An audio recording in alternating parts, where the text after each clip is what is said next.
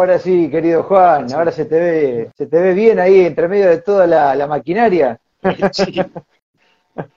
Este, ¿Cómo te va, Marcos? Tanto tiempo. La verdad que sí, hacía mucho que teníamos ganas de charlar y, bueno, no se daba y ahora este, el sincrodestino ha hecho que nos encontremos y bueno, poder charlar, ¿no? Eh, con, con, lo que queda, con lo que queda de la ciencia honesta, Juan, porque eh, no sé cómo lo sentís vos, pero por ahí nos topamos con algún médico que con lo que queda de la medicina honesta, nos topamos con algún abogado con lo que queda de la justicia honesta, nos topamos, como en tu caso, con un científico con lo que queda de la ciencia honesta. Y vos, sabés que justamente hoy aquel que difiere de, la, de lo ortodoxo, te vas a encontrar que te tiran de conspiranoico, o sea, como que sos un, loquito que, que difiere del, de lo que dicen las masas, de lo que dice la gente, de lo que dice el sistema. Y aquel que me conoce sabe que trato de ser, no digo perfil bajo porque no lo tengo, pero trato de ser neutro, condescendiente, con sentido común. Y vos sabés que, ¿y quién es este tipo? Bien, voy a tirar toda la carne al asador para que no vean que soy un, uno que habla de más. Hasta 2013-2014 fui merecedor de 41 premios nacionales e internacionales. Puedo decir que soy uno, o sea, uno de los más premiados en Argentina. Eh, soy, fui parte de organismos, si lo pueden buscar, tanto oficiales como internacionales. Aún sigo siendo científico este, agregado a la Universidad de Lomonosov Moscú. Em, hasta que no abrí la boca, si se puede llamar así, porque empecé a tener, sí, eh, llegada información en la cual no era fidedigna, o sea, se estaba engañando a la población. A partir del 2013, justo cuando se me hizo un documental en cinco idiomas que los pueden buscar, se llama Héroes de Hoy, donde eligieron siete científicos argentinos, yo fui uno. Entonces, ¿qué sucede? ¿Quién es Juan José Sinagui? Bueno, como tú lo dijiste, me aboqué a la ciencia honesta desde siempre y tengo la suerte de, ¿por qué no?, contar con un plantel de profesionales, que también lo son.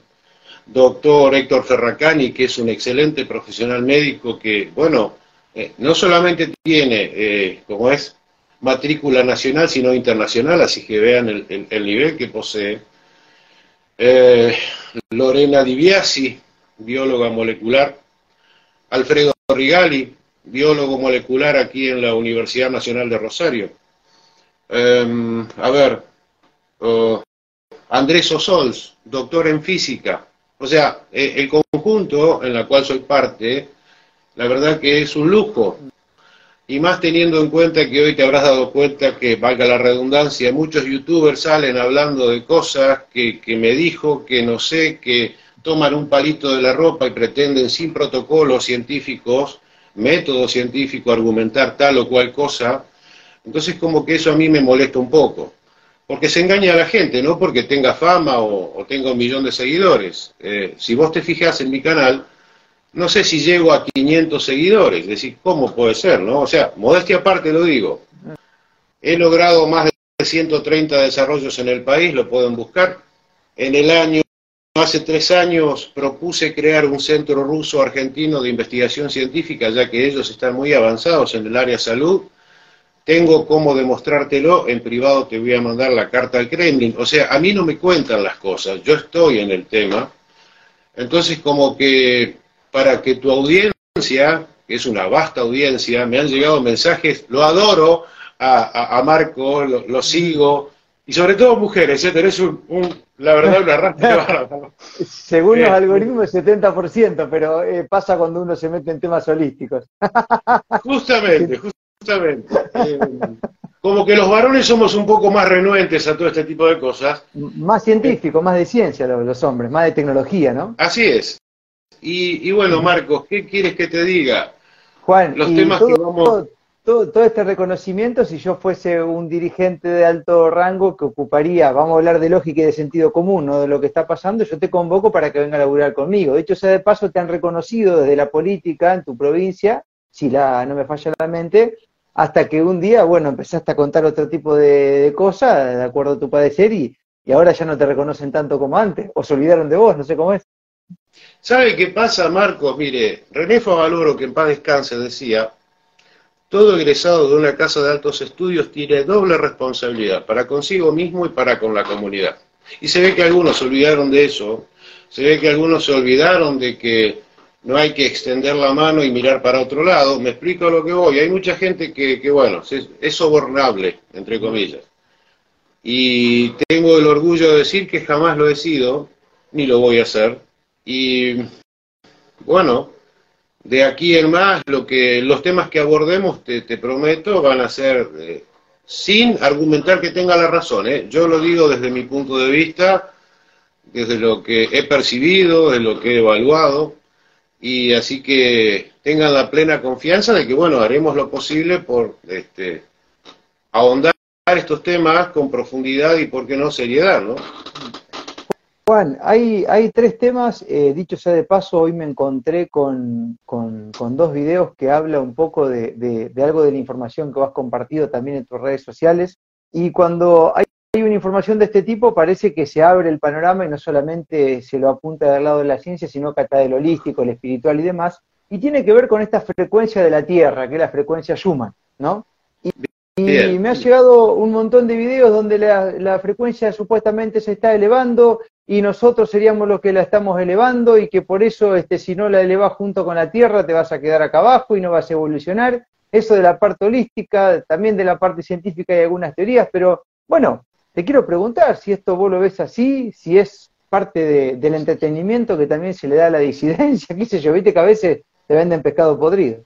Claro, eh, a ver, hoy se usa mucho el control mediante dinámica social, psicología de alto nivel, y se sabe hoy que para insertar una mentira, primero hay que colocar verdades, o sea, la frecuencia es real, está, se mide, yo lo puedo medir, e incluso yo fui uno de los pocos en la Argentina que hace más o menos 15 años comencé a hablar de HARP, como también pueden averiguar, soy rescatista, soy parte de varios grupos internacionales de búsqueda y rescate. ¿A qué voy con esto?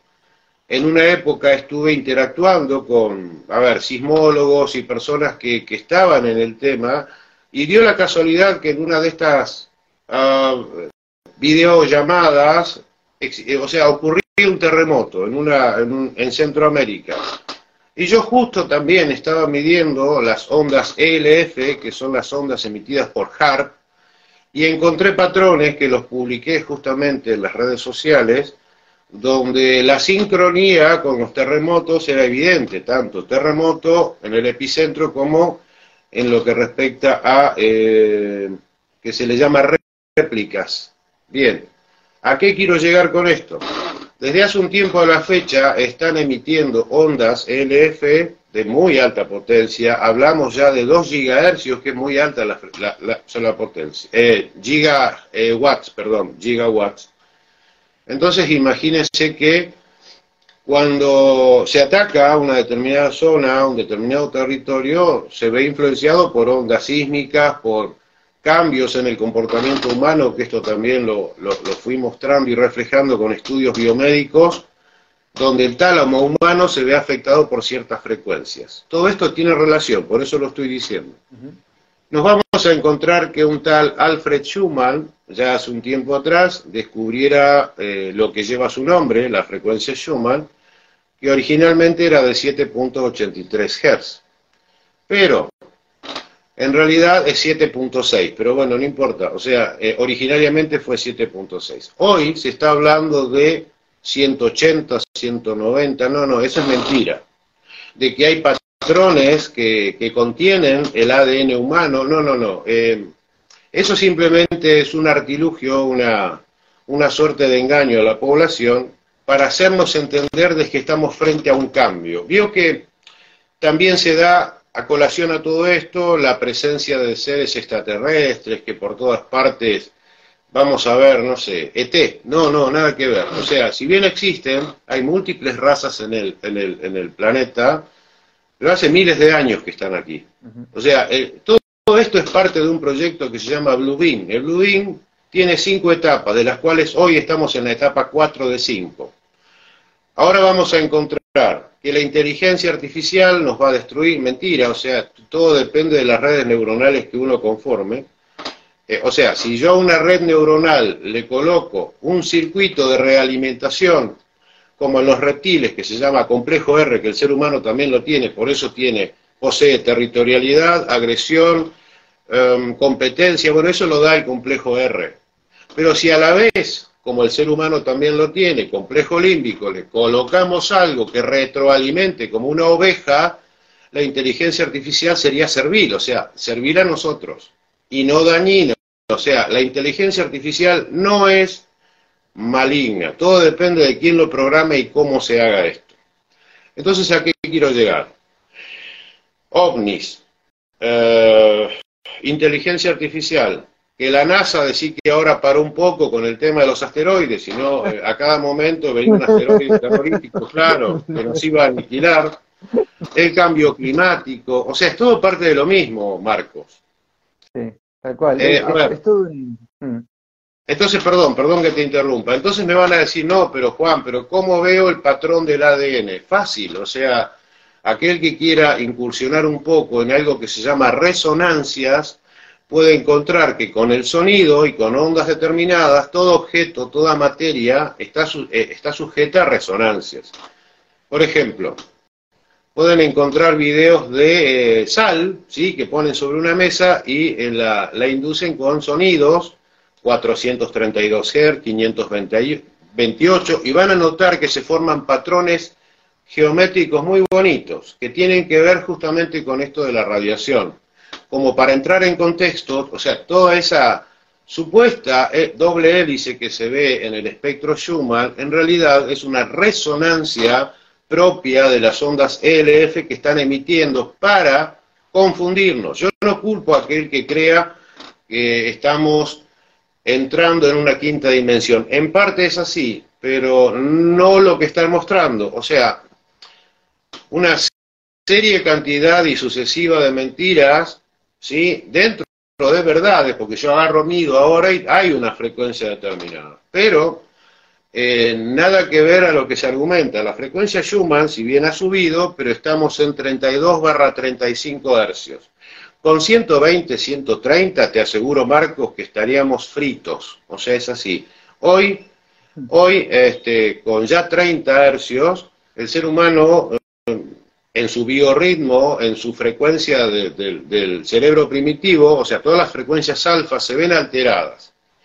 Cambios de humor, malestares, cefaleas y un montón de, sintomatologías que son propias de estas frecuencias, ¿sí? O sea, yo lo hago a diario, es mi trabajo, o sea, justamente no viene al caso porque no quiero vender nada por acá, pero desarrollo tecnología para subsanar estos problemas y trabajé, por ejemplo, para el ejército en un proyecto que se llamaba Hypermind, que era para controlar mediante ondas alfa la termogénesis humana. Bueno, eso no viene al caso, pero ya estoy en tema, o sea que em, hoy las aplico en unas pirámides que yo hago para contrarrestar todo este tipo de cosas. O sea, ¿a qué voy? Estoy en tema. Y justamente, si fuese 120, 130, 180 hercios, te aseguro, Marcos, que estaríamos mal, realmente mal. Fritos. Para, para, antes que aparezca la pregunta, Juan, porque nuestro público es variado y, muchos enganchan al toque de qué estamos charlando y otros no, me gustaría si podés sintetizar lo que es la frecuencia Schumann, que vendría a ser como la frecuencia de la Tierra, ¿no? Claro. no sé si hay alguna forma de, explicarla sencillamente, o si no lo hago yo, pero, pero me gustaría aprovecharte que te tengo frente. Eh, imaginemos un frontón, eh, un frontón donde uno eh, con una pelotita y una raqueta golpea una pelota contra una pared. Va y viene esa pelotita. Bien. En el planeta Tierra tenemos la ionosfera y tenemos la superficie terrestre, ambas con distintas cargas. Entonces, hay, hay, ondas que han entrado en resonancia propias del planeta por la distancia de la ionosfera con, con la superficie, y eso genera un rebote de ondas en toda la periferia y circunferencia del planeta. O sea, es una resonancia propia del planeta que dicho sea de paso, es vital para la vida humana, para la vida de todas las especies, ya que el ADN y, parte de nuestro sistema nervioso trabaja con esa frecuencia. Te digo más, cuando se van al espacio, que se puede ir al espacio, pero no todo lo que nos cuentan también es cierto, eh, eh, sí, a ciertos niveles de la atmósfera, te digo, porque también si buscan, fui parte el INTI Aeroespacial en Córdoba, o sea, también. O sea, estuve en el tema, estuve. Entonces, ¿a qué voy? hay ciertas cosas que son mentiras, pero bueno, cuando se va fuera del alcance de la resonancia Schumann, se necesita llevar en esas naves espaciales o cápsulas un generador Schumann para no descompensar nuestro sistema nervioso. O sea, en resumidas cuentas, la frecuencia planetaria es fundamental para que todo funcione bien, ¿sí? O sea, esa es la idea. Así se genera la frecuencia Schumann y el ser humano, tras la contaminación electromagnética por sus aparatos y, ¿por qué no?, llamémosle la carga de metales pesados que se, está esparciendo por la, por, la, atmósfera, por centrales y, múltiples métodos, están variando esta resonancia Schumann. Ahora yo me pregunto, ¿con qué fin? Eh, a mi entender, están terraformando para alguien o algo. Eso lo dejo libre a todo el público que, piense lo que quiera. Pero están terraformando, adaptando para algo. Porque evidentemente no es nada beneficioso todo lo que están haciendo. O sea, mm. están destruyendo nuestra atmósfera, el hábitat, lo que consumimos, que insectos, fíjense que ahora pretenden meternos bichos, o sea, que comamos bichos, o sea... Como que están preparando el planeta para que venga otra especie, ¿no? Que no vibra como nosotros. No quiero ser muy temerario. No, no, no.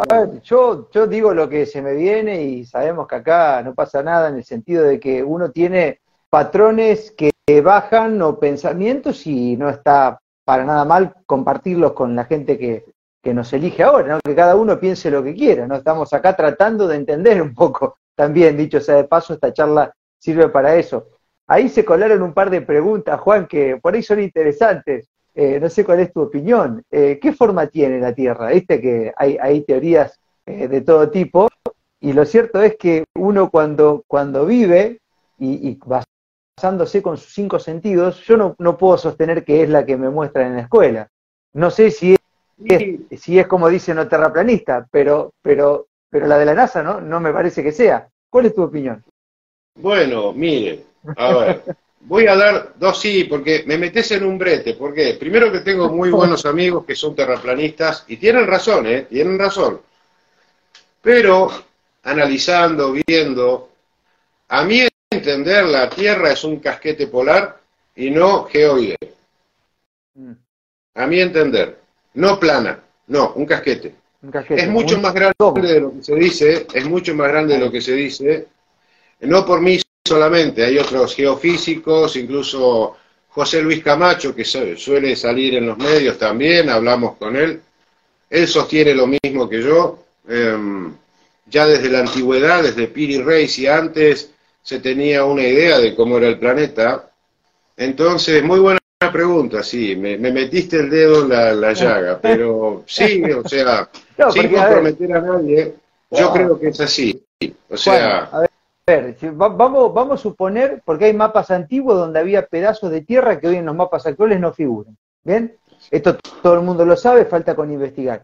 Entonces, que a lo mejor, que a lo mejor es redonda, pero donde nosotros conocemos y a dónde vamos, no podemos asegurar que sea así. Pero si tenemos una parte que no ha sido oculta, y bueno, la parte que estamos mirando no es eh, como dicen que es. Dicho sea de paso, las mediciones científicas no avalan ese diámetro, esa curvatura no existe, cada vez la demuestran más que no existe, pero bueno, si a lo mejor hay más terreno, hay más gente del otro lado y nosotros acá no sabemos, bueno, este, ¿viste? qué sé yo, es un, temita ese, ¿eh? Fíjese, fíjese nada más con la censura que hay respecto a los polos. Mm. En la antigüedad existieron mapas donde se representaba todo un cordón gélido o sea, como si fuese la Antártida y el Polo Norte, donde había entradas, ¿sí? Entradas. ¿Entradas a dónde? O sea, como si fuesen canales estrechos. Y hay mucho recelo y mucha omisión, incluso censura, ya sea Google Earth o cualquier lugar que usted entre, y verá que está modificado y borrado el área del centro de la Antártida y el Polo Norte. Se dice, no sé, pero existieron expediciones muy serias eh, de que en el centro de cada polo hay una entrada, o sea, hay una entrada a un lugar determinado. Entonces, como que es un tema para abordar muy complejo que yo me baso en cosas concretas. O sea, francamente, esa parte la desconozco, pero cálculos, estadísticas, visualizaciones me dan a entender de que no es así, no es un geoide, o sea, pero tampoco es plana. No, no. Porque hay muchos efectos físicos que se producen en el horizonte, que son leyes físicas que, que se pueden demostrar Em, que es complejo, es muy complejo. Eh, existen algunos autores de buenos libros donde hablan de que vivimos en una matrix donde todo lo que parecemos que es realidad, o sea, creemos que es realidad, perdón, es una, una simulación. Y en parte estoy de acuerdo porque hay muchas cosas que no concuerdan con la realidad. Y, y bueno, esto es una simulación. Vivimos en un constante engaño. Cuando tenía veintitantos años me había dispuesto a escribir un libro, se llamaba ADN versus OVNIs, y como vi que me faltaban datos lo dejé, pero en un momento te voy a compartir información para que veas cómo era el libro. Antes no había digitalización. Claro. Entonces, ¿qué pasa? claro, yo hacía unas láminas grandes de afiche, tipo afiche, para después reducirlas a tamaño fotográfico y aumentar la resolución. Bueno, ahí explicaba un poco cómo era la cosa. Y como vi que me faltaban conocimientos y cosas que no encajaban, lo dejé. Pero si Dios quiere, pronto, con más información y otros profesionales que, que, aporten más datos, quizás, ¿por qué no?, termine ese libro, ¿no? Sería muy interesante, inclusive poder leerlo y, y va a ser seguramente un gran, un gran laburo.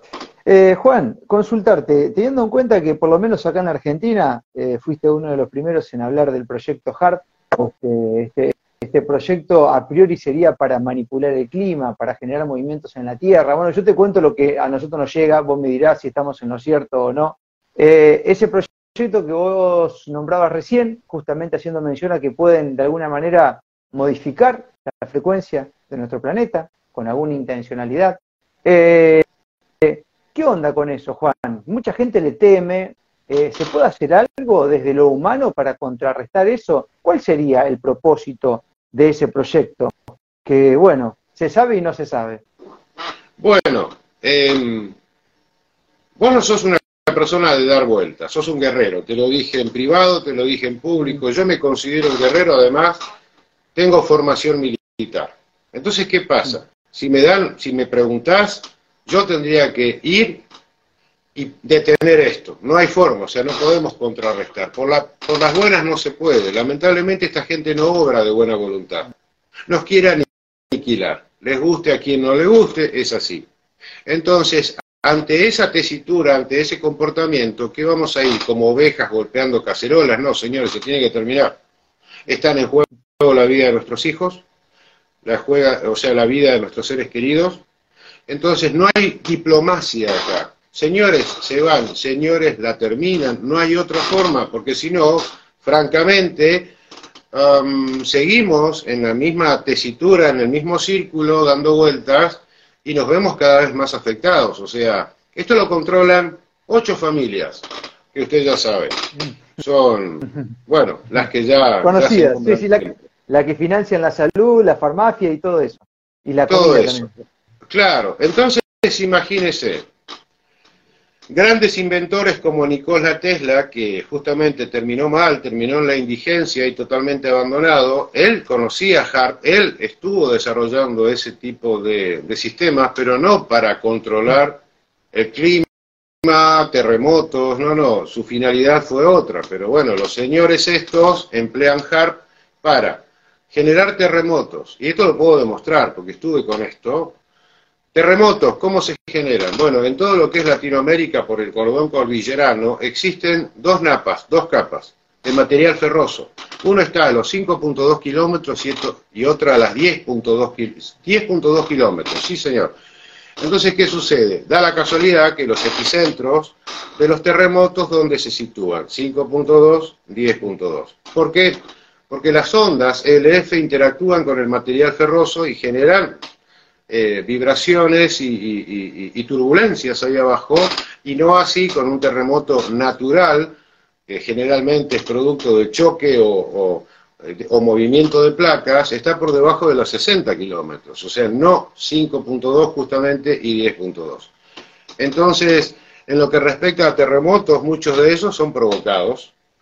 Eh, respecto a cambios climáticos, sí, hacen que un lugar llueva y otro no, que se produzcan sequías, elevaciones de temperatura. De esta forma manejan también la economía. Imagínense que pueden fundir un país completo con esto. Eh, ¿Qué más? Eh, interactúan con el sistema nervioso humano. Sin ir más lejos, eh, el último reporte conocido, o sea, editado y publicado, fue un ensayo que se hizo en la guerra de Bagdad, Tormenta del Desierto, donde a la población se la, se la expuso a una frecuencia de aproximadamente entre 30 y 60 hercios. Esto genera eh, un, comportamiento colérico y molesto en la población. O sea, se hicieron experimentos en ese momento y después, bueno, en, múltiples sitios del planeta se hizo lo mismo con el fin de aplacarnos, o sea, por, por debajo de los 5 hercios son frecuencias casi hipnóticas y por encima de, esa frecuencia que mencioné, nos volvemos irascibles, intolerantes, molestos, violentos. Entonces, eh, imagínese que las ondas pueden curar como pueden hacer daño. O sea, este, eso es lo que están haciendo con HARP, por ejemplo. Hay otros métodos. Hoy están las microondas, que es totalmente lo opuesto. Son ondas muy altas y otras son ondas muy bajas, pero actúan de diferente forma. Y se puede contrarrestar al menos una parte de, todo eso en el mientras tanto, uno en su casa? Vos hacías mención recién que tenés una serie de inventos que, bueno, que te dedicas un poco a, trabajar para contrarrestar todo eso, ¿no? Sí, sí, o sea, desarrollo eh, sistemas de modulación alfa y eh, modulación de, de, ondas de microondas. Y ese sistema, bueno, eh, Fíjese, lo mando a Europa, lo mando a Estados Unidos, o sea, anda muy bien. Tengo más de 500 testimonios en esto, no es que soy un improvisado. Em, y funciona. Lo que pasa es que, claro, es como yo le decía, eso es de forma individual, sálvese quien pueda. Lo ideal sería que la población humana reaccione y yo no tenga que andar vendiendo aparatitos, sino que reaccione y la cortemos de una buena vez. porque, o sea, no podemos depender de una pirámide o de un aparato.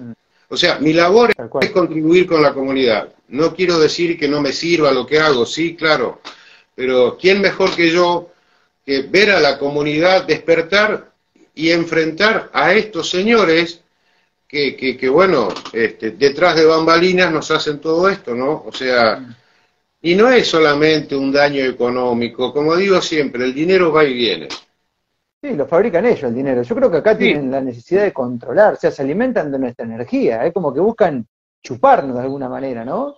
Eh, Así es. Fíjate, Juan, que, lo que odian es lo que somos. Odian la vida, odian la familia, odian la alegría, odian los abrazos. Si fuese por, por, por quienes comandan estos destinos, que no te rías, que no te juntes, que no tomes un mate, que no comas un pedazo de carne, que nada, ¿viste? O sea, eh, entonces te das cuenta que si, si querés contrarrestar o, batallar, tenés que tratar de ser lo más feliz posible. Encontrar un propósito de vida, una virtud, hacer algo y dejar algo acá, ¿no? Eh, claro.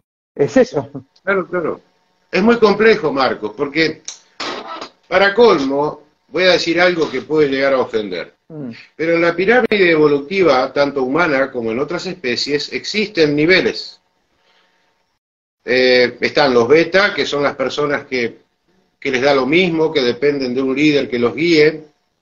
No es que, estén irascibles, o, pero no, necesitan siempre el consenso de alguien o que realmente sean guiadas. Por encima de ellos están los alfa, que son el 15%.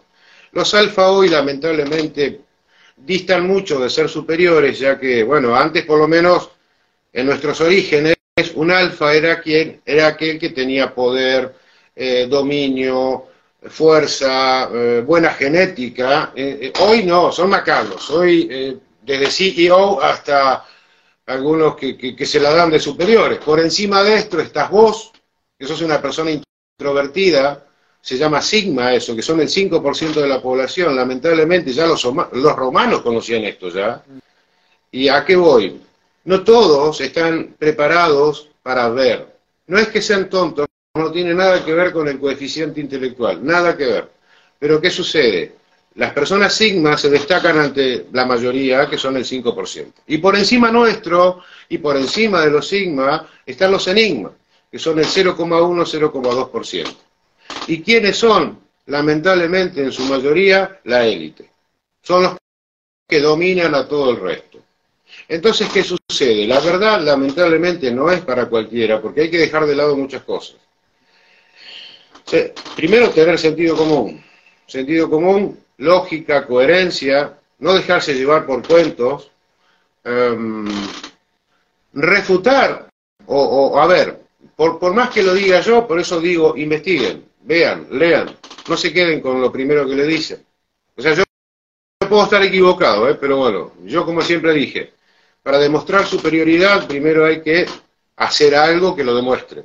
Porque con palabras todo el mundo, ¿no? Es, estrella. Bien.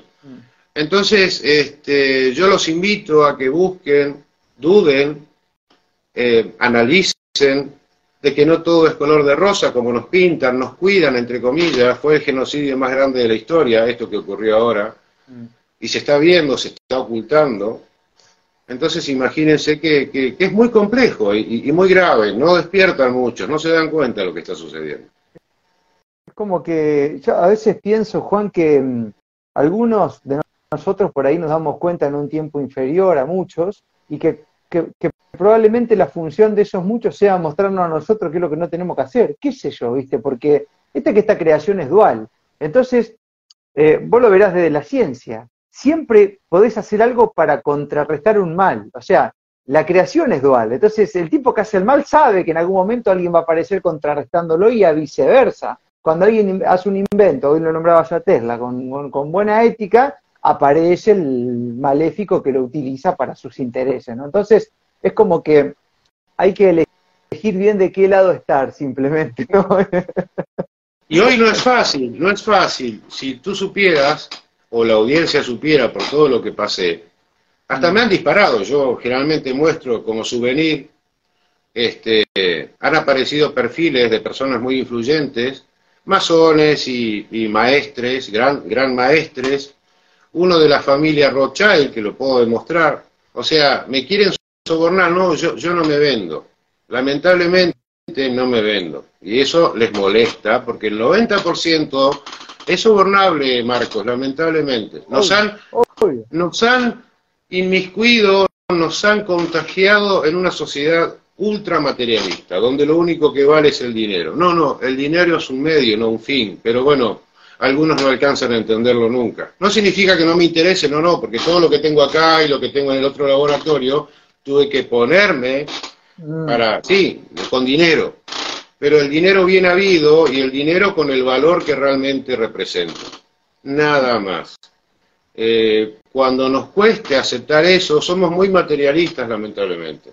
Y por eso se han abusado, hoy piensa que pueden comprar a todo el mundo con dinero, por eso justamente ellos lo imprimen como quieren, cuando quieren, y no es así. Entonces, personas como yo, soy una molestia realmente. Muchos se arrepentirán de haberme dado lo que me dieron, pero bueno, lo lamento, yo soy así. claro, porque los que te reconocieron dicen, mira ahora Juan, la puta madre. Encima no hay nada más lindo que poder cruzarte con toda esta gente y, tener ese poder de decir que no, ¿no? Se siente tan bien, eh, hoy lo decía esta mañana en una editorial, es tan bonito poder decir que no es una coima política, uno se, se siente tan orgulloso de lo que es, y eso no tiene precio, Juan. Eso es algo que te lo llevas y lo dejas ahí y ese éter va a quedar para algún descendiente, algún lo que sea que esté cerca tuyo, ¿no? Porque este, No, no creo que, se pierda de forma metafísica. Quiero, quiero divagar, eh, Juan, también por algunos otros temas, así un, paseíto. Hay algo que ahora no estoy viendo más nada, pero había un momento en donde se habían viralizado eh, por todas partes videos de distintas luces azules en distintos paseos públicos de muchos países y demás, y me tocó justamente en esos días pasar por un sanatorio en mi ciudad y estaba la ambulancia abierta y tenía una luz azul arriba la ambulancia, en lugar de que sea de otro color, era azul. Y yo dije, ¿qué onda esto? Parecía ese color luz negra de boliche, ¿viste? Y, me, me, consonó con todo eso que me estaba llegando y dije, no sé, que lo, habré, me habré este, vuelto loco o, lo observé tanto que me dijo, pero era horrible. Yo dije, pobre tipo, le ponen eso en la cara, le debe generar una incomodidad bárbara. Y bueno, y se empezó a hablar mucho de, lo que puede generar una luz azul en, un ser humano, si es que es. me gustaría preguntarte acerca de eso, ¿no? Bueno, justamente eh, parte de los sistemas que yo genero poseen luz azul. Tiene un porqué, tanto evolutivo, cerebral, como, como científico. Ahora explico. En la época de los años 60 barra 70, cuando la CIA estuvo tratando de interferir el cerebro humano mediante ondas alfa, se dio cuenta de que tanto el sistema visual con el tálamo y hipotálamo tenían relación en lo que respecta a resonancias y demás. Entonces no tuvo mejor idea que generar modulación de luces en esa época. Ahora paso a explicar a qué viene todo esto. Se dio cuenta de que podía controlar el comportamiento de un ser humano, su aptitud y demás, mediante luces. Y ahí donde nació la luz audiorítmica en los boliches y al mismo tiempo, al mismo tiempo le pidió a Holanda toda la producción de ácido lisérgico llamado LSD. Fíjate cómo es la cosa que se encargaron de distribuir en toda parte del mundo el LSD, el ácido lisérgico, no solamente en los hachecitos que se solía ver, sino en unos stickers que se mojaban con la lengua y se pegaban para los niños en los brazos, que eran sellos. Fíjese hasta qué nivel eh, macabro llegaron estas personas para controlar a la gente. Ahí nació el hipismo y nacieron muchas cosas donde, bueno, mediante la luz, preferentemente tonalidad azul, pero ahora explico, no es que la luz azul sea dañina, no, al contrario, puede ser muy beneficiosa. Lo que pasa es que evolutivamente hablando, en el cerebro primitivo, los colores son fundamentales. El rojo por ejemplo, siempre fue alerta, siempre fue temor. Es donde la adrenalina surge, se acelera nuestro ritmo cardíaco y nos ponemos en alerta para defendernos, correr. Lo, relacionamos con sangre, lo relacionamos con fuego. Entonces está muy bien grabado el rojo. El blanco también, el verde también. Y el azul es un color que no solamente puede generar paz, sino que a la vez fobia. Dirá, ¿cómo? Paz o fobia. Bueno, eso depende de la tonalidad. Si es azul frío es una cosa y si es azul fantasmagórico, si se quiere llamar así, que se va al espectro casi del ultravioleta, por eso vos mencionabas este, que parecía luz negra, en realidad, claro, su espectro cromático está casi el borde de la luz ultravioleta. Entonces, ¿qué pasa? A modo de alerta está muy bueno. Por eso fíjate que se combina rojo, blanco y azul en las señales de alarma. Eso es para que el ser humano, ya sea en una baliza o en sistemas de señalización, el ser humano lo vea y se genera un efecto, a ver, relacionado con esa luz. Pero ¿qué sucede? Han salido hipótesis, comentarios, videos donde dicen que nos quieren controlar con la luz azul. No, Primero, que para eso se requiere un patrón de frecuencia. No es poner una luz azul y se terminó. Entonces, ¿qué pasa? Sí, porque la avenida se iluminó con luz azul. No. Primero, la luz blanca que se usa en, los artefactos urbanos, como en las linternas o cualquier LED blanco, está compuesto justamente de tres colores principales. Rojo, verde y azul. La suma en, determinadas cantidades se forma el color blanco. ¿Qué sucede? A nivel eléctrico y electrónico, cuando se conforma la pastilla para generar el color blanco, el que menos voltaje requiere es el rojo. Le sigue el verde y por último el azul. Entonces, ¿qué pasa? Ante una anomalía o falla de la fuente de alimentación, los primeros colores que, si, si me permite la expresión, mueran al demonio, son el rojo y el verde. Por ende, el color que más resiste a la suba de tensión o anomalía en la fuente es el azul. Entonces se van a encontrar que toda una línea azul está iluminando una avenida, pero no es porque sea esprofeso. Que se han usado como luces de noche en micros de larga distancia, y no es ahora, hace mucho tiempo que se usa la luz azul, en recintos donde, a ver, se pretende cierta pasividad, se coloca luz azul. Entonces, ¿qué sucede? La luz azul no es el problema, sino la frecuencia con la cual está modulada. O sea, para ser claro a mi, a mi audiencia y a vos, es como si destellara. De acuerdo a los niveles de destello, o sea, la frecuencia de modulación, es como interactúa con el cerebro. Y al ser azul llega más rápido y no genera pavor, terror ni nada por el estilo. ¿Me explico? O sea, llega a nuestro cerebro de forma pacífica y puede interactuar con el ser humano. Esto no significa que sea mentira, no. Pero en el 90% de los casos son fallos técnicos y no algo es profeso que ha sido puesto para controlar la población. Claro. No, no, no, se podría a priori llegar al extremo que se venden en algunos videos que aparecen con respecto a lo que puede llegar a ser la luz azul de ese tipo, ¿no? Eh, no sé si humano. Este, eh, no, no, sería así, ¿no? No, no, no, Lo que, ojo, eh, tampoco descarto que exista una campaña donde esa fuente provisto por X tenga un sistema de modulación. Eso es otra cosa. Ah. Puede ser. Ah. Puede mm, ser. Mm. Usted sabe mm. que la tecnología celular tiene su puerta trasera. Por eso existen software de alto nivel que si quieren ahora me miran, te miran a vos, nos escuchan, nos graban a distancia. Todo tiene su puerta trasera. Por eso a la hora de concretar la nota, ¿te acuerdas que yo te dije? Mis dos computadoras de trabajo están libres de Internet, no tienen Internet.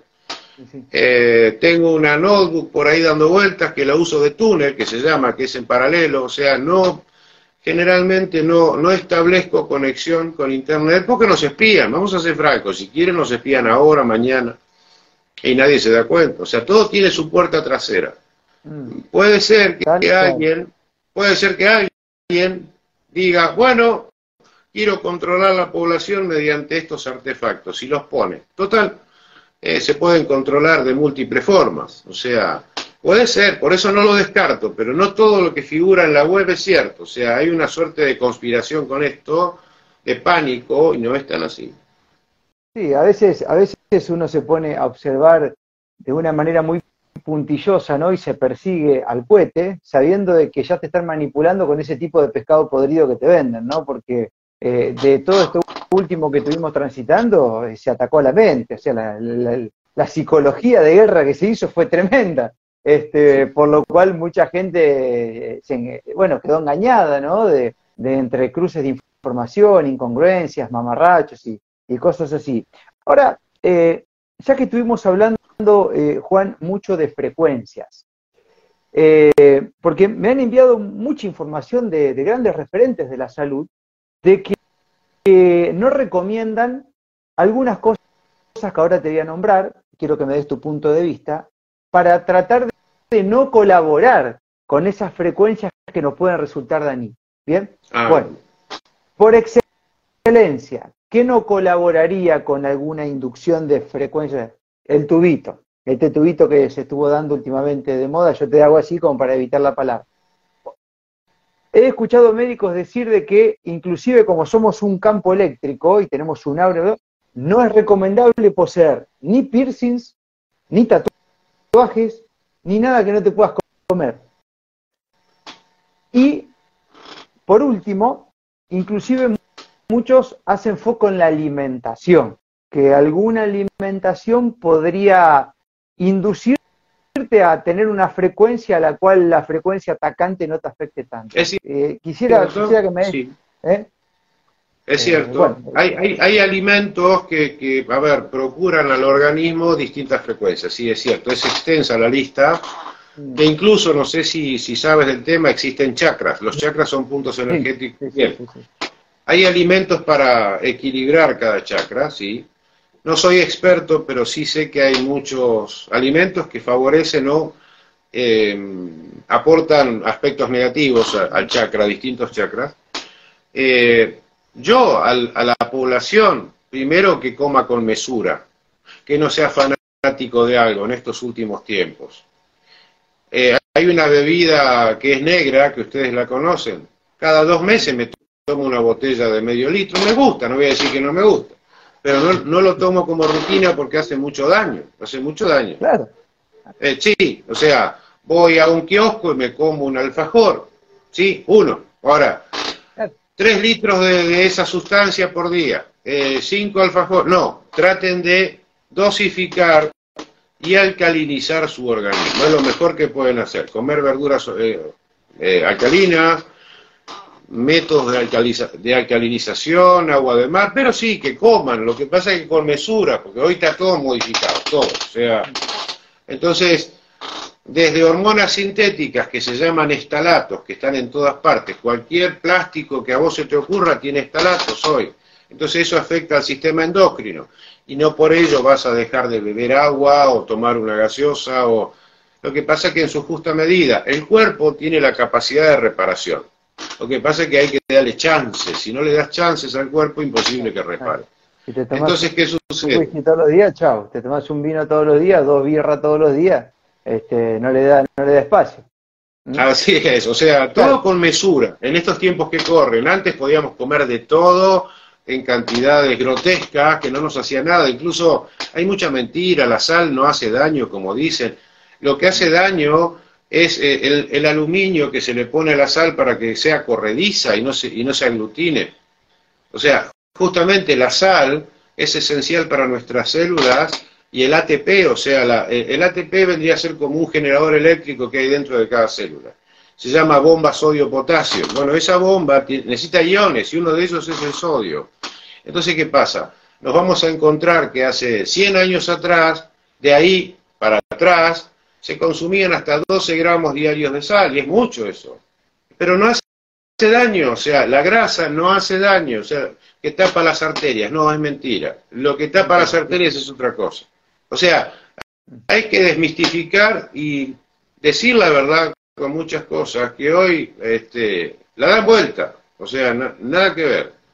O sea, la medicina, la ciencia, lugares muy reconocidos. Yo, por ejemplo, no podría figurar nunca en The Science o, a ver, eh, la otra, claro, olvídate, olvídate, olvídate. Son todos masones ahí, o sea, lamentablemente, está controlado por la élite. Tal cual. Entonces, se publica lo que les conviene. se publica lo que responde a sus intereses. Es más, los mismos que te venden el producto hacen los estudios del producto. Te dicen, no, es buenísimo, no hace nada, claro haces el producto, haces el estudio, lo publicás vos y qué no te va a dar. Y así pasó con mucho, mucho medicamento, muchas cosas que hoy estamos este, ingiriendo, ¿no? Y te, y te quiero este, preguntar, Juan, tal vez como científico, por ahí me diste algo, ¿no? Porque ahora estamos hablando de cosas que, que, que uno puede hacer y no hacer, digamos. Uno tiene la conciencia, tiene la libertad y dice, bueno, a mí me gusta esa bebida negra, sabemos que es una porquería, pero me doy un gusto y también como creador de realidad, yo he hablado con un médico hace poco que, que, es experto en nutrición y me decía, mira Marcos, primero es cómo estás, dónde estás, con quién estás y cuarto, qué comes. O sea, como que le digo tanta importancia como solo somos seres de vibración y energéticos a, cómo estás, dónde estás y con quién estás, mucho más, tres factores antes que, lo que comas o lo que bebas, ¿no? Y, eso tiene una cuestión que podemos comprobar, porque hay veces que uno come de más y no pasa nada, y otras veces no come nada y te hace pelota igual, y eso entonces, ¿qué tiene que ver? ¿No? Entonces, digo, eh, como científico joven por ahí, no sé si te has animado a ese campo a, como medir qué es lo que pasa ahí con eso, ¿no? Uno se va a una playa y toma el triple de lo que toma en su casa y sin embargo ahí nada pasa, ¿viste? Es como si estarías tomando agua de mar. Sí, sí, Bueno, a, eh, ver, em, yo nombré un proyecto, el proyecto se llamó Bean, ese es uno, pero en realidad hay una suerte de proyectos y, y, a ver, estrategias de control que son muchas.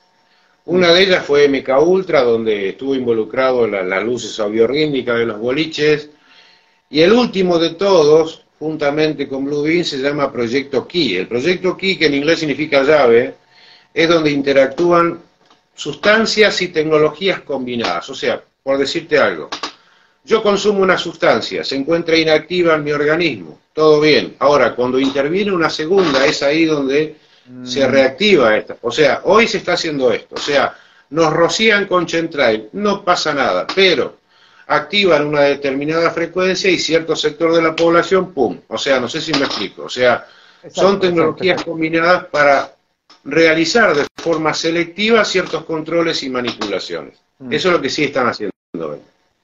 Bien, pero entonces nosotros tenemos un poder y una responsabilidad importante si ejercemos la conciencia de que teniendo nuestro terreno lo más ordenado posible, estas cosas, si afectan, afectan mucho menos, ¿no? Este, a quien está ordenado que a quien está desordenado, ¿no? Más si lo compensamos con el conocimiento ético, científico que queda, este, la alimentación de lo que podamos adquirir, la conciencia, el ejercicio físico, no sé, todo lo que uno pueda hacer, ¿no? Este, es, mucho más difícil que esto te afecte.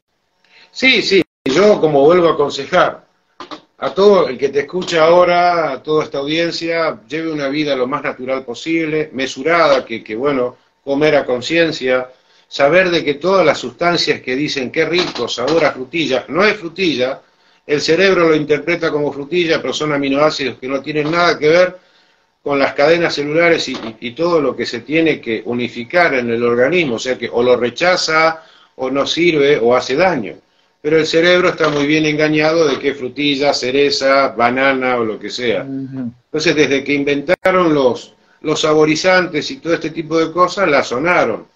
Modificaciones genéticas en muchas cadenas ¿sí? del, del ADN del, del elemento en sí. O sea, hoy yo no puedo encontrar un mísero tomate que sea como el tomate que yo comía cuando era chico. Me encanta el tomate, pero ya no hay más tomate. O sea, un simple ejemplo. Este, hoy parecen plásticos, muy bonitos, pero no tienen sabor a nada. Mm. Entonces, ¿qué sucede? Yo les aconsejo tratar de invertir un poco más en vida saludable, o sea, natural. Mm. Y, a ver, vos me decías, ¿cómo podemos escapar de las ondas? Bueno, cuando pueda, no busque centros urbanos, o sea, está todo el día metido en una oficina y se va a Mar del Plata. Ojo, Mar del Plata me encanta, pero a lo que quiero llegar Busque espacios libres, árboles, naturaleza. Nosotros somos parte de la naturaleza, todo vibra con nosotros. No hay mejor cosa para contrarrestar ondas electromagnéticas de alta frecuencia que un árbol. Por eso el peor enemigo de las ondas es un árbol. Cuando ponen una antena, ralean todos los árboles porque les interfiere la señal. El árbol es nuestro mejor amigo. Así es. es. Verdad. Muchas veces prenden fuego ciertas zonas, ¿no? Para que sus ingenierías puedan implementarse, porque la naturaleza es un escudo tremendo. Y esto de andar descalzo, todo eso, Juan, me imagino que debe ser también algo fantástico, ¿no? Sí. Mm. Desde que inventaron los calzados aislantes, si se pueden llamar así, eh, con materiales, con polímeros, y estamos aislados de la Tierra. La, la, o sea, la Tierra, el suelo, tiene una carga negativa que interactúa con nosotros. O sea, somos parte del todo aunque suene muy holístico, yo soy científico, pero eso no significa que sea hippie, que me perdonen, o sea, no, no, no, hay que ser realista. Por más digitalización que se haga, tecnología, autos voladores, no nos tenemos que olvidar del entorno en el cual somos, la Tierra. Somos parte de la Tierra, somos parte del planeta. Y no tenemos que olvidar nuestros orígenes. No somos un bit digital que está dentro de una computadora. Somos seres analógicos, seres vivos, que tienen que interactuar de forma constante con, el entorno y cuando se puedan descalzar y, respirar aire puro y abrazar un árbol, háganlo. Es lo mejor que puede pasar. Mm, y encima gratis. Gratis. ¿Mm? encima gratis. Em, Juan, bueno, te hago la última y te voy soltando un poquito. Después vamos a hacer otro vivo más adelante para charlar de un montón de temas, ya que vamos coordinando. Eh, hay un montón de corrientes, recién citabas el agua de mar, y hay un montón de corrientes con un montón de aguas, que el agua primitiva, que el agua de mar, que el agua este, solarizada, que el agua ionizada, que el agua que no sé qué, que el agua de este, que el agua del otro, bueno. Eh, no sé si has investigado algo al respecto. Yo conozco casos de gente que ha probado todas y alguna ha funcionado una, otro no, qué sé yo, viste cómo es. Eh, ¿Sabes dónde está el secreto? Justamente eh, te dije que soy parte aún todavía de la Universidad de Lomonosov, incluso en, Tokio eh, tuve el honor de conocer a Nasao Emoto. Y ah, Nasao Emoto ese investigador trabajó muchos años con la armonización del agua. Más de uno se va a reír. ¿Cómo la armonización del agua? Sí. Paso a explicar. El agua, por más que esté compuesta de una determinada forma, eh, no deja de ser un gas. Ustedes dirán, ¿cómo? ¿El agua es un gas? Sí, el agua es un gas. Pero Juan, eh, no, yo me mojo con el agua. No, eso se llama mecánica de fluidos. Bien, como está compuesta por gases, sus características físico-técnicas o de fluidos hace que a determinada presión, densidad, gravedad se comporte como agua. El nitrógeno pasa lo mismo. Yo ahora voy con nitrógeno aquí arriba y cae como si fuera agua. Y el nitrógeno es un gas. Pero ¿qué sucede? El agua tiene la particularidad de estructurarse. Y ustedes dirán, ¿qué es eso? Bien, a nivel natural interactúa con eh, eh, la, Tierra, frecuencias, Schumann, y tiene estructuras determinadas. Si, buscan a Nassau Emoto, yo tengo publicaciones, pero Nassau Emoto es más, más completo, este señor explicó que beber agua natural estructurada encajaba perfectamente en todo nuestro sistema celular. ¿Por qué? ¿Cómo se acoplan las moléculas unas con otras? Fácil, dos formas, mecánica y eléctrica. Si es eléctrica es porque acá hay un ion negativo y acá un ion positivo, por ende se pegan. Y si es mecánico, supongamos que esta es la molécula A y esta es la molécula B, por acople y encaje. Entonces, ¿qué pasa? Eh, si sucede esto, el agua tiene que estar estructurada de determinada forma, natural en lo posible, para que encaje como electrolito. ¿Qué es el agua? Se llama, eh, es un elemento que equilibra cargas eléctricas, es lo único que sirve. Si bien a nosotros nos sacia la sed, pero en realidad es un elemento que equilibra todos nuestros iones internos. Por eso el cerebro dice, tengo sed, tengo sed. En realidad lo que te está pidiendo es que, eh, bueno, sirve para muchas cosas. Mm. también para regular la temperatura. Bueno, eh, se llama termogénesis, pero la principal función es como electrolito. Una batería, plomo ácido, por ejemplo, requiere agua como regulador de cargas. En el cuerpo pasa lo mismo. Entonces, no solamente regula nuestras cargas, sino que aporta otras características para hacerlo de forma más eficiente. Y Nasago Emoto, justamente en tantos años de investigación, demostró la diferencia entre agua de un grifo de Tokio, de, un, de agua de un manantial, de agua de, ¿cómo es que se llama la montaña que tienen ellos, muy famosa? Eh, bueno, que es conocida en Japón, entonces, ¿qué sucede? El agua, de acuerdo al origen o de acuerdo a cómo se la trata, puede ser beneficioso. O sea, no importa la técnica, no hace falta que esté inocua, que esté libre de, sales, al contrario, el agua tiene que tener sal, porque son sales vitales para el organismo, no porque si fuese por mí, eh, destilo agua, agua en mi laboratorio y hago agua bidestilada, pero no sirve para nada. O sea, solamente aportaría equilibrio iónico, pero no lo que, lo que necesito. Entonces, ¿qué pasa? La procedencia tiene mucho que ver, pero sobre todo la armonización del agua. El agua de mar, eh, por naturaleza, es saludable, ya de por sí, por su estructura, por su forma, por sus sales. Este, Así que esa es mi respuesta. O sea, todas son válidas. El asunto es cómo se la trate al agua, ¿sí? Cómo se la armonice. Justamente, ya que vamos y hablamos de, Science y Nature, Nature eh, a Nassau Emoto lo hizo figurar como uno de los brillantes científicos en su momento, y después lo sacaron raudamente porque dijeron, no, está diciendo gansadas, no, está diciendo pavadas. Pero bueno, porque justamente no les convenía que la gente supiera sobre la armonización del agua. Así es. Así es.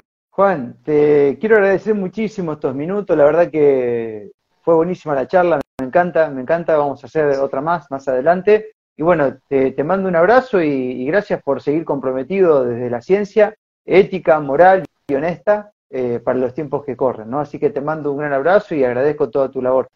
Gracias a vos y quiero destacar Porque hay muchos, si me permites la expresión, hay muchos frutillitas de torta que se creen iluminados.